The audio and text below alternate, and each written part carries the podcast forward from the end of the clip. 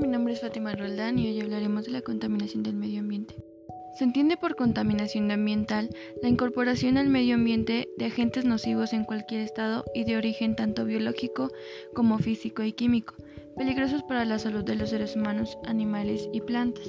Ya sabemos la definición del medio ambiente, hablaremos de las causas. La principal es el ser humano. La deforestación, la tala de árboles está limitando el oxígeno que éste puede llegar a producir.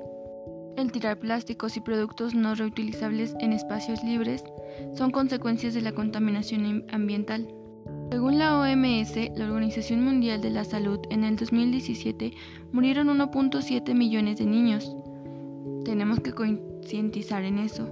Las ciudades inundadas gracias al derretimiento de los polos, no dejando atrás la extinción de especies enteras, al no poder adaptarse a los cambios que los humanos generan.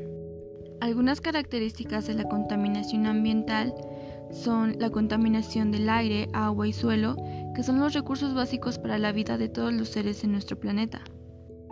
Desaparición de la capa de ozono que protege a la Tierra de las radiaciones directas del Sol por efecto de los agentes contaminantes en el aire, con resultados de cambio climático, desertización de grandes zonas, subida de temperaturas anuales, y desaparición de las placas de hielo en los casquetes polares. Aumento constante de la temperatura media del planeta es otra de las graves consecuencias de la contaminación del aire, porque favorece el aumento de plagas de insectos transmisores de enfermedades infecciosas.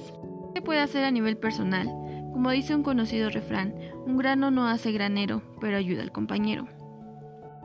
Hacer un uso responsable de los recursos naturales, no hacer consumos innecesarios de ningún tipo de energía aunque su economía te lo permita, es una forma de cuidar al medio ambiente, seleccionar los residuos domésticos en el puesto de trabajo para su reciclado y reducir así los elementos contaminantes.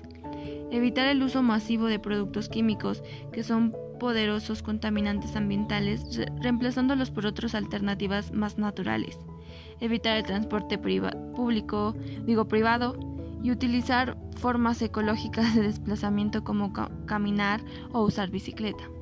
Todo de mi parte, espero les haya gustado